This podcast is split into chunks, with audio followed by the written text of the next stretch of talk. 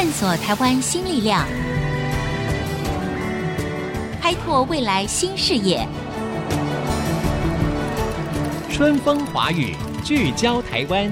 沈春华主持。Hello，各位听众朋友，大家好，我是沈春华，欢迎收听《春风华语》，聚焦台湾。这一阵子以来呢，大家都辛苦了哈，因应这一波的疫情升温，所以呢，各位听众朋友听到这一集的时候呢，我们大部分的人应该都还是乖乖的在家里面哈。希望大家可以用一个比较轻松的心情来听我们今天的这个节目。那事实上呢，我今天的春风华语聚焦台湾，也是因应这一波的疫情升温，我是在家中录音的。过去一直以来都是由我的制作人之昂跟我在 IC 之音的北部办公室，我们的专业录音室里面录音。但是因为现在呢，大家最好不要群聚哈，那又是在一个科技的时代，我们制作人就帮我们利用一个新的 App，我们就可以两三地共同来连线录音了哈。所以呢，我们希望在一个新的变动的时代里面，我们大家呢还是要能够应变，我们就是要随遇而安。今天我在家里面录音，所以如果各位偶尔听到，嗯，可能有飞机飞过，或者是搞不好会有那个救护车经过哈，因为我们家附近也有个医院嘛哈，都请各位不要太讶异哈，那个就是非常自然而及时的环境音，OK？好，先跟各位报告一下。那今天呢，我要在线上访问的呢，哎，这位呢也是蛮特别的，说起来他应该是一个专业的兽医师。不过这位兽医师哈，很可能会颠覆你的想象，因为自诩他就是愤青一枚的他呢，成长的岁月里面呢，应该是有多次的叛逆，也就是说，他都非常勇敢地做出自己的抉择。而今天呢，一路走来，诶，他不但是当选了十大杰出青年哦，更因为他的创业的理念。翻转了台湾洛农既定的产出模式，也提供给消费者另外一个选择。那今天我们在线上要访问的就是鲜乳坊的创办人，也就是兽医师龚建嘉。龚医师你好，嘿，孙姐好，各位听众朋友大家平安，大家好。哎，这个阿嘎，我们今天用这样的方式见面，还蛮特别的吧？对啊，我觉得很不错哎。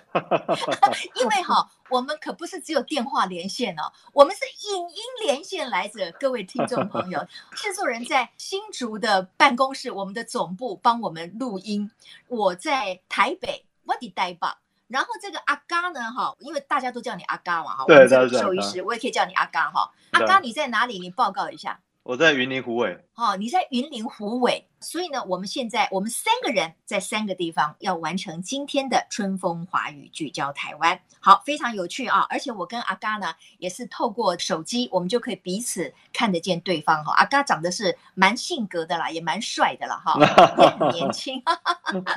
好，你先说说看哈，因为我知道呢，你一开始想要成立这个鲜乳坊的品牌哈。也是你基于这个食品安全的一个想法。那因为你本来是个兽医师嘛，不过你这个兽医师比较特别，你要不要介绍一下什么叫做大动物兽医师？好，大动物兽医师主要是针对大型的草食动物，像牛啊、马啊、鹿啊、羊啊这一类的动物来做医疗的主要的兽医师，所以我们都戏称自己是做牛做马的兽医啦。OK，就跟那种专门对付小可爱型的宠物哈，像是小狗啊、小猫是完全不一样的哈。就是这个大动物呢，是不能够一把把它们抱在怀中的哈，但是也是可能是更辛苦的一个工作。好，那因为阿嘎呢，龚建嘉医师呢，常常就会做牛做马来帮这些牛马看病哈。结果呢，他就突然对于这个乳牛啊，我们所喝的鲜奶呢，有了一个想法。在那个群众募资的平台上面，就发起了一个募资嘛，哈，要不要先说明一下，为什么你要透过募资平台去募得你的创业基金？然后你想要做什么？好，呃，我是在二零一五年的一月份的时候，那时候发起群众募资，因为我从小是在台北长大，所以其实，在那一段时间刚好是食安事件比较严重的时候，所以大家对于农产品、对于食物，尤其对于鲜奶背后发生的事情，其实有很多的不信任的存在，所以很多人会问我说：“哎，阿嘎到底要买哪一个鲜奶是比较好的？”那不过过去传统的所有鲜奶的生产方式，其实都是很多牧场收购混合生产的，所以它里面并没有好或不好，因为他们都以安全性来说都是安全的，但是事实上都不够好。我会跟我的朋友说，我知道有哪个牧场养的非常好，奶的品质非常好，牛的健康非常好，但是你喝不到它的牛奶，为什么？因为它会。跟另外一两百个牧场可能饲养水准不一致的这些牧场全部混合起来生产，所以它也不过就是那里面牛奶的其中一部分而已。其实对农民来说，他们在食安事件发生的时候也遭受了非常多大家不认同或是不理解的一些状态。然后很多农民呢，他们因此就会觉得说，他们过去的收购方式比较像是一个齐头式平等的收购方式。其实最后混合生产之后，他做的好或不好都变得不重要了，甚至乳品公司也不一定会鼓励他们一定要做到最好，因为对他们来讲，他们就是只要一个中间普通水准的。那也因为这个状态之下，我又几乎都在第一现场跟农民一起互动、一起生活，然后一起帮忙照顾他们的牛，所以我就觉得这件事很可惜，就是农民其实很难理解消费者的需求。那消费者其实对现场的落农是非常非常陌生的，所以我觉得我刚好就是类似一个桥梁的角色。虽然是都市长大的小孩，但是我很有幸可以到乡间去提供这样兽医的服务，认识这些弱农之后，那也理解了怎么样的牛奶是有差别的，还有现在产销机制其实存在一些限制，导致农民其实很难的被发挥，然后很难的被鼓励，这样，所以那时候才有一个想法，就是那时候在群众募资平台发起了一个叫“白色力量”，自己的牛奶自己救这样的一个，哇，另类的白色力量哦，哈，对对对，对，对，也很贴切嘛，因为牛奶就是白的啊，自己的牛奶自己救，结果好像非常成功哎，你要不要说一下，在多短的时间之内你们募得了多少，然后你们的回馈机制是什么？好，我们大概募资两个月的时间，然后总共募资到大概六百零八万的。哇哦！因为那时候其实群众募资已经开始越来越多人了解这是一个什么样的一个机制，但是几乎还没有农产品在上面募资很成功案例。过去募资比较成功都是一些设计品啊、科技品或是一些社会公益相关的专案，那比较少是农产品相关的。不过农产品有一个特质，就是它保存期限很短，像鲜奶，它保存期限大概就只有十天。我一次生产是一个很大量，我至少要生产两千公斤的牛奶。如果生产完之后，它还没有一个地方可以把它贩售掉，很快就会过期，就要面临报废。所以群众募资就提供一个很好的机制，就是如果你愿意在群众募资上面购买一瓶还没有生产出来的牛奶，然后它可能是每个礼拜配送给你，你可以一次购买一年份的牛奶。接下来等我生产完之后，我就可以确保我接下来这一整年都已经有足够的订单来做牛奶的生产，我就不会担心说牛奶是废弃的。虽然很多消费者他当然也有很多的担心，因为你根本还没喝过、没看过，更不知道它好不好喝，你到底喜不喜欢。但是那时候大概有五千个消费者就因着信任而提前愿意来购买，然后来让我们开始启动了这样的一个群众募资，开始的一个商业模式这样子。好，这个是阿嘎医师呢他的起心动念，那在募资平台上也非常的成成功。但是我觉得像你要做这件事情哈，一个最大的挑战就是说，你如何能够让跟你合作的这些酪农养牛、乳牛的这些牧场，它的牛是可以真正产出好的牛奶。这个品质的把关，你是要如何去执行？就是你的 SOP 是什么？其实台湾大概有五百个养牛的牧场，那跟大家常听到的牧场都不太一样，因为常听到都是观光牧场。那这五百个牧场都是属于专业的畜牧场，专门以产奶为主的这样的牧场。那五百个牧场里面，我曾经去做出诊服务，或是说有踏访过的，大概就将近三百个牧场以上哈。所以其实大部分台湾的牧场，我几乎都有到现场去了解过。所以整个台湾对于怎么样是养牛好，对于我们这种专业的角色来说，我们会有一些指标去定义这些牛奶的品质。我随便举一个例子，大家可能比较没有听过，就像说在牛奶里面有个重要指标叫体细胞。什么叫体细胞呢？就是当你在帮牛挤奶的时候，乳房里面会有些细胞掉到牛奶里面啊。哦，那这个细胞呢，沈姐，你觉得掉的多比较好，还是掉的少比较好？好，那我只好猜一下了，应该是掉的多比较好吗？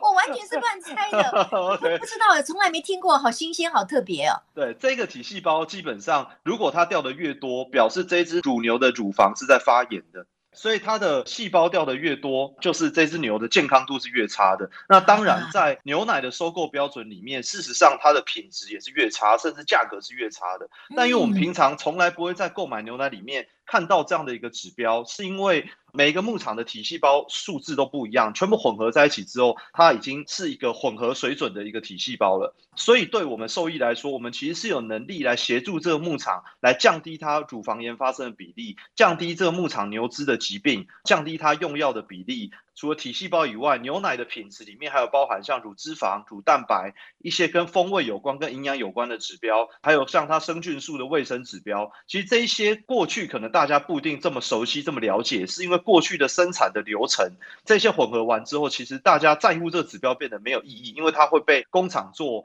调制过，举例来说，像乳脂肪跟牛奶的风味非常有关系。跟牛奶我们打成奶泡，乳脂肪如果越多，它的奶泡的扎实度也越好。但是在工厂，因为混合牛奶之后，它的乳脂肪都会做一个成分调整。其实牛吃什么就会泌什么奶，它吃的越好，牛奶品质就越好。很多指标是可以做参考的。好，哎，太有趣了哈。那那个第二题，我想我就可以答对了，就是那个乳脂肪的数量应该是越高越好，对不对？对，因为乳脂肪里面其实还有一些脂溶性的维生素，维生素 A、维生素 D、维生素 E，所以它里面是非常丰沛营养，它不是只有脂肪而已。OK，好，但是那个牛的体细胞掉到那个牛乳里面就是越少越好，不然的话就表示这只牛发炎了。好了，我们要暂时休息一下，先进一段广告。广告回来之后呢，我要继续请教的是兽医师龚建嘉，他也是鲜乳方的创办人。你知道一头牛每一天的伙食费大概是多少吗？你要怎么样吃得好才能够调整牛只的体质呢？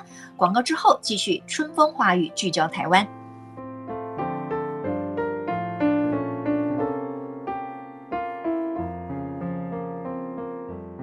位听众朋友，欢迎回到春风华语，聚焦台湾。因应我们现在全国的疫情呢，还是在三级的警戒当中哈。我们还是提醒大家，没事的时候呢，尽量还是待在家中。那也可以待在家中收听我们的广播节目，或者是我们的 podcast。今天我们在线上访问的是鲜乳坊的创办人，也是兽医师龚建家阿嘎。阿嘎，我在上一段的时候呢，带出来一个问题，就是说，哎，因为你说要喝到真正好的牛乳，对不对？那这个牛本身的体质就要好嘛，它要很健康嘛。那因为你是一个兽医师，你就会到各个不同的牧场去帮这些牛只来做健检，对不对？对，好。对。那我刚才提出一个问题，就是说牛的伙食费哈，可能比我们小资族一天的伙食费还高哦。你要不要说明一下，到底牛一天要吃多少钱呢？平均在台湾的乳牛，大概一天的伙食费大概是两三百块左右。不过我们自己现在鲜乳坊合作的牧场。因为给牛吃的营养浓度更高，那所以平均的伙食费大概将近四百五十块左右一天。哇，一只牛一天要吃四百五哎！我知道以前哈、哦，有一些学生哈，真的比较节俭，或者是小资族，他们想要就是存一点钱的话，有些人一天的伙食费才两三百块。现在一只牛要给我们吃到四百五哈，那当然了，它吃得好，它健康，它体质好。那它所分泌出来的牛乳，当然相对就会健康好喝嘛，哈，比较浓、比较纯、比较香。好，我觉得理想是一回事。可是当他进入到了经营层面的时候啊、哦，那各种挑战就来了。阿刚，你们当时在创立这个品牌的时候，一来你当然你自己是兽医师，你可以去跟你合作的牧场确保这些牛只相对的要比较健康，对不对？可是还有很多的执行的作业是牧场的主人他们自己要执行的。好，是。那再者就是说，你是不是可以给他们更高的收购价格，那他才愿意帮你养好的乳牛啊？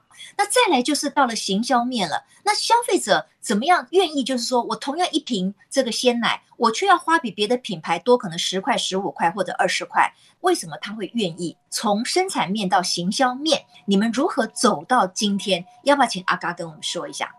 以农民来说。因为认识很多落农，所以我觉得农民的个性跟他的配合度，跟想要饲养一个怎么样的牧场，我觉得这件事是最关键的。能力倒是我觉得其次，因为我们有专业的兽医，跟我们现在有乳牛的营养师来一起协助牧场，所以一开始在找落农合作的时候，其实每个牛的饲粮的成本是非常高的，所以有的落农他会觉得，我可以越节省的给牛吃，我的利润就在节省给牛吃里面会多赚一些钱。那有些是讲说，哎，我愿意给牛吃最好的，但是我的利润是因为给他吃最好的，所以牛就会用后面的产值来回报给我。所以你是以节省成本为思考模式的呢，还是你愿意提高它的价值？来去作为生产模式，这两个饲养的逻辑跟牧场的经营的状态是会完全不一样的。所以一开始在找的时候，其实就很希望是找这种志同道合落农，就是原本他们在传统的机制底下，他们的乳品质表现更好，但是他们的收购机制并没有回馈给他们这件事情，因为大家都齐头是平等嘛。所以我目前是全台湾最高的生乳收购价。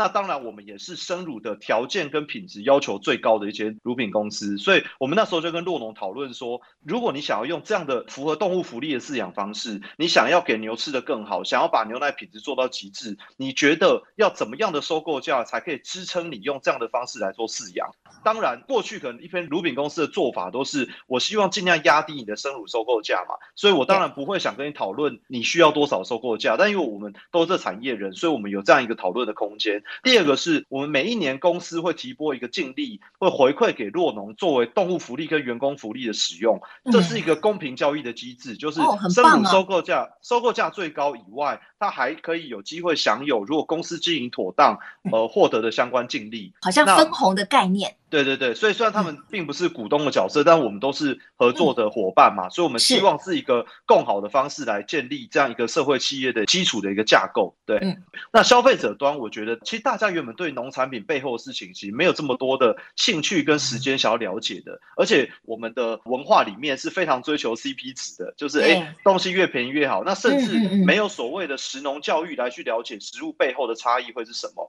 所以那一段时间，我觉得刚好因为食安事件过后。大家开始重新去审视一个食物到底什么是我们想要的，而且更愿意花时间花力气来重新理解食物背后的事情。所以我觉得也因为那时候的一个社会氛围，包含用群众募资、影片啊、文字加照片的一个陈述方式，开始吸引了有兴趣了解食物背后旅程的一些消费者来加入我们鲜乳坊品牌的支持的一个行列。那慢慢有很多通路的支持，像我们跟全家便利商店、跟家乐福他们在做食物转型计划，所以他们也办了很多。我们的亲子的食农教育，在他们家乐福的场域里面等等的，开始跟大量的通路来做这样的一个食农教育的合作。这样，你刚才提到了，就是说你希望说服有一些这个牧场的主人，就是诺农，他们可以养出更好健康的牛只，提供更好的乳品，然后你愿意回馈给他们，给他们更高的收购价，对不对？那你如何能够每一次都知道你收购到的？这个牧场的牛乳是符合你的标准的呢？你有哪一些指标？因为你刚才提到什么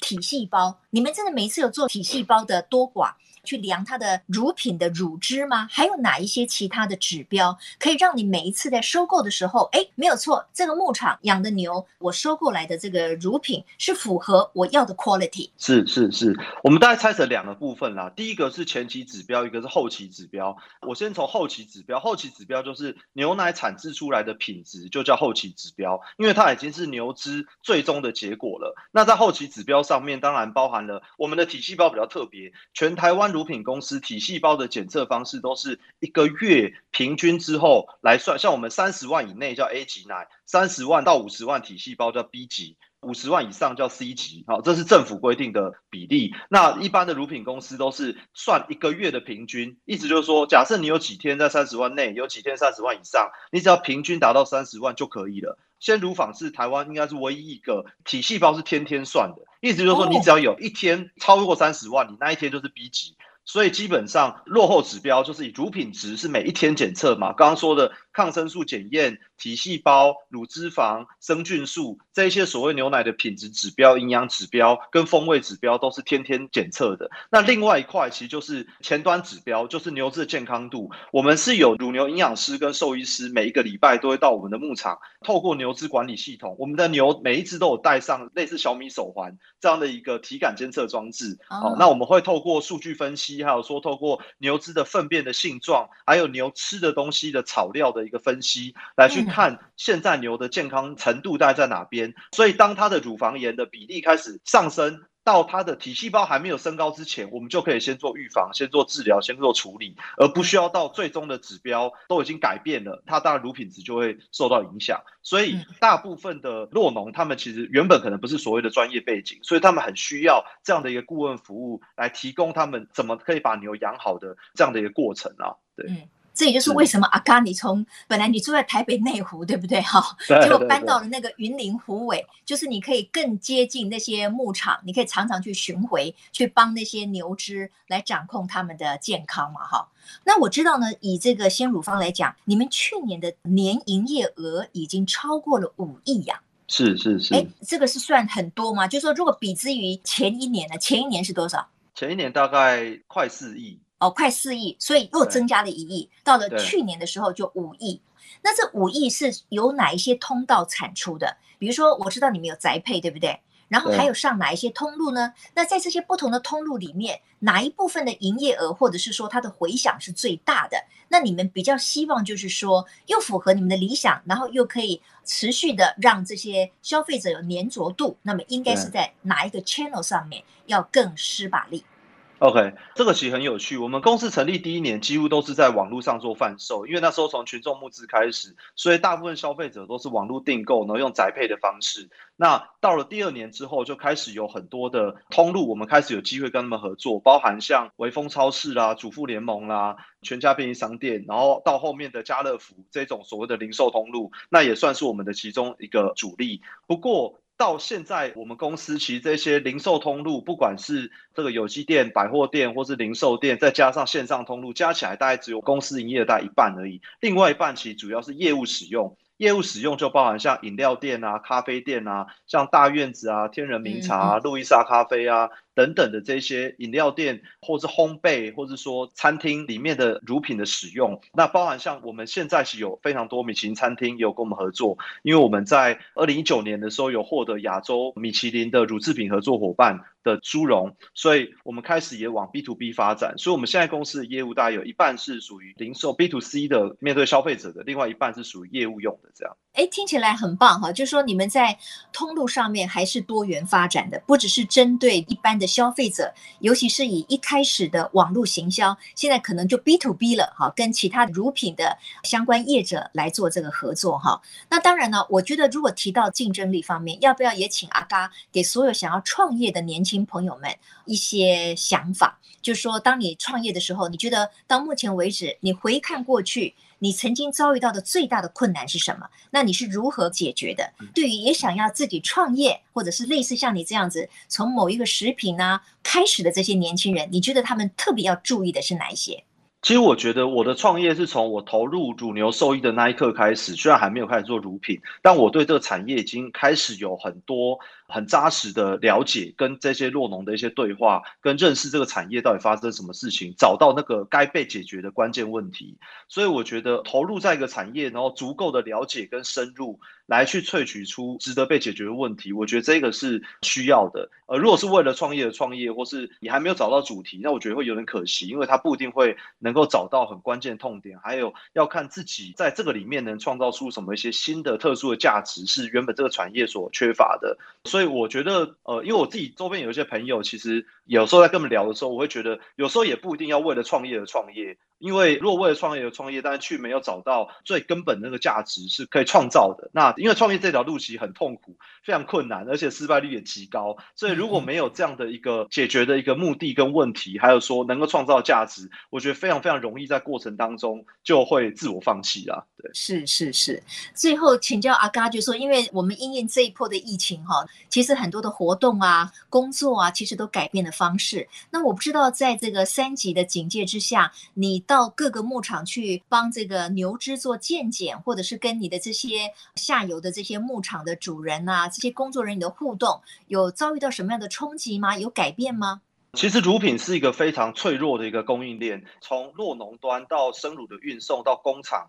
其实在中间都非常难做，包含两班制啊、隔离啊都非常困难。所以在国外，不管是日本、中国、美国，他们只要中间乳品的任何一段遇到有人染疫，其实它整个生乳的生产链就会断裂了。所以其实我们非常非常谨慎在这一块，也希望能够保护不管是酪农还有生乳等等的。那因为我们对酪农是保证收购，就是我们是全量契约的，就是你生产多少。我就会收多少。但是因为我刚刚讲，我们有一半的量是对于业务使用的，那业务通路现在餐厅什么其实都关门了，所以我们的业务量是掉非常多。但是牛奶每一天都会生产出来，所以事实上这牛奶会面临到如果没有使用，它就会报废的风险。Oh. 所以现在当然也紧急的应对，就是说我们希望转成协助大家做宅配，不管是优格啊、鲜奶啊。等等的这些宅配，那尽量让大家可以好好在家里面，但是我们的物流、我们的仓储，我们就赶快启动扩编，然后让大家在家里面透过物流的服务，还是可以送到大家手上啊。但洛农也很紧张啦，因为还有一个是乳牛，它吃的饲粮有一些是从国外来的，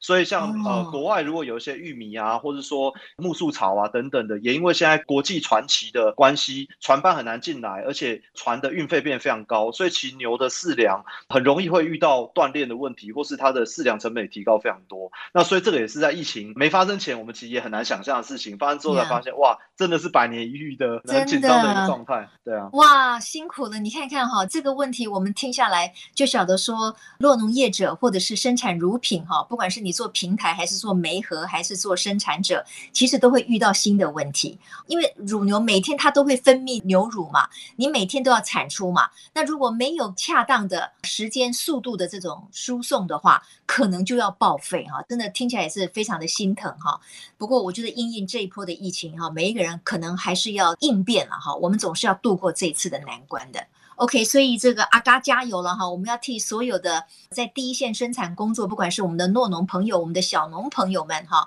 这段时间一定都会感觉到有很大的危机感，有很大的无力感。但是你不是一个人哈，我们大家要一起来面对这样的一个困难。OK，好，阿咖，非常谢谢你。今天我们透过一个手机的三方视讯的访问，哈，也听到非常多你个人的创业的经过，还有我们在喝牛奶的时候，哎，我们下一次可能就会有不同的心情，哈，去品味一个可能是很多人共同努力的心血的结晶。谢谢阿嘎，谢谢你，谢谢谢谢，好，祝福哦，祝福啊，大家保重。好，那最后阿嘎，我们也一起跟我们线上的听众朋友说再见了哈，也希望我们的听众朋友，不管你是在家里面，还是你有的时候还是必须前往你的工作场合，或者是做一些必要的采买，一定要把口罩戴好，一定要勤洗手，一定要注意你自己的安全。好，祝大家健康，我们下回再见，阿嘎，拜拜，拜拜，谢谢大家，拜拜，拜拜。拜拜。